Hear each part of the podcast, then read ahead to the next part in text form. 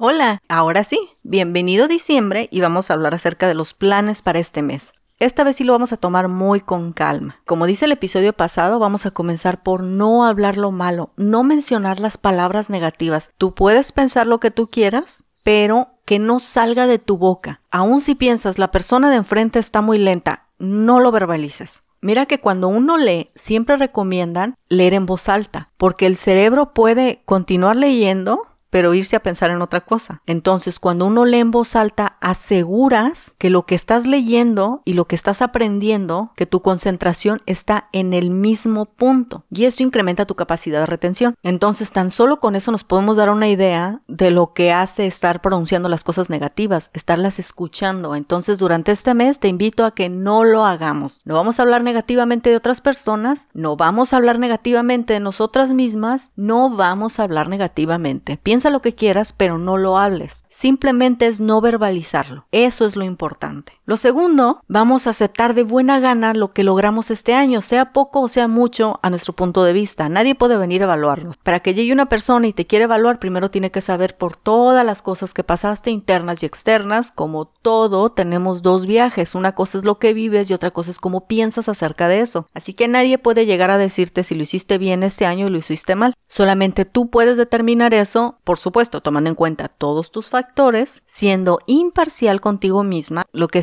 justa, siendo empática y siendo comprensiva, y vamos a aceptar de buena gana las cosas que logramos, porque si hubo cosas que no logramos, primero pudo ser que nos faltó valor o nos faltó un poco de más madurez en nuestro carácter para lograr aquellas cosas. Las dos cosas me pasaron, ¿eh? en unas cosas me faltaba valor para ejecutarlas y en la otra me faltaba que mi carácter madurara para poderlas alcanzar. Lo tercero que vamos a hacer va a ser valorar lo verdaderamente importante. Hay muchas cosas que queremos, que quisimos ver en nuestra vida este año. Puede ser que no las obtuvimos, no importa, vamos a ver lo verdaderamente importante, lo que es salud. Si tenemos salud, los amigos que tenemos, la familia que tenemos, no importa si es nada más una persona o son 50, los esfuerzos que hicimos, los resultados que obtuvimos y los sueños que tenemos tan solo para el día de mañana o para el año que entra. Es muy importante pensar correctamente y alejar de nuestros pensamientos las siguiente frase, otra vez terminé el año igual. Hay que alejar esa frase de nuestra mente, porque es muy fácil para nosotros ver lo negativo y luego no pensar en las cosas positivas que logramos hacer. Te lo digo porque, como dice el episodio pasado, para mí todo era para ayer, así que los logros que yo tenía, por muy grandes que hayan sido, como para mí debieron haber sucedido hace tiempo, entonces no contaban. Y eso es un estrés constante, como que si nunca llegaba yo a la marca, y la verdad esa no es una buena forma de vivir, y vivir es un regalo.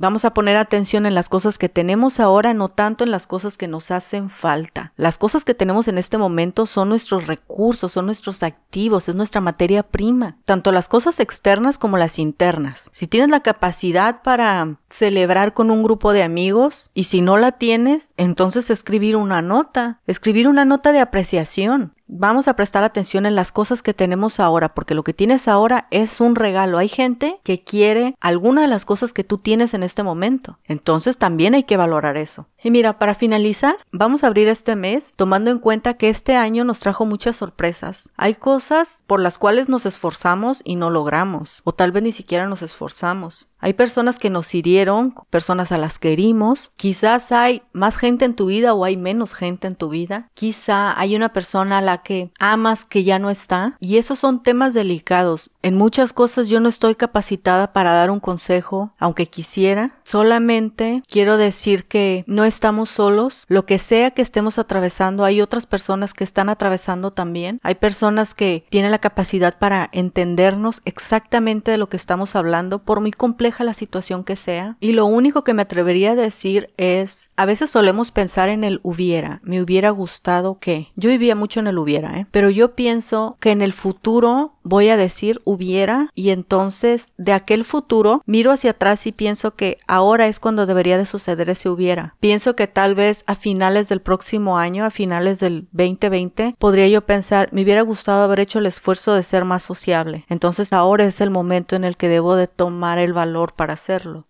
Y eso es un ejemplo muy burdo porque podría herir la sensibilidad de las personas con mucha facilidad, aunque yo no quisiera. Lo que sea que tengamos, que sean nuestros activos ahorita, hay que valorarlos mucho, mucho. Aunque solamente tengas un pedazo de pan en tu mesa y una amistad. Aunque lo único que tuvieras fuese salud. Con los dos, tres o veinte recursos que tengas, puedes hacer maravillas. Recuerda, por sobre todas las cosas que tenemos que hacer este año, por sobre todo lo que se espera de nosotros o nosotras esperamos de nosotras, vamos a disfrutar este mes. Vamos a evitar hablar lo malo y a ver lo mejor de las cosas que tenemos. Bienvenido diciembre y nos vemos la próxima.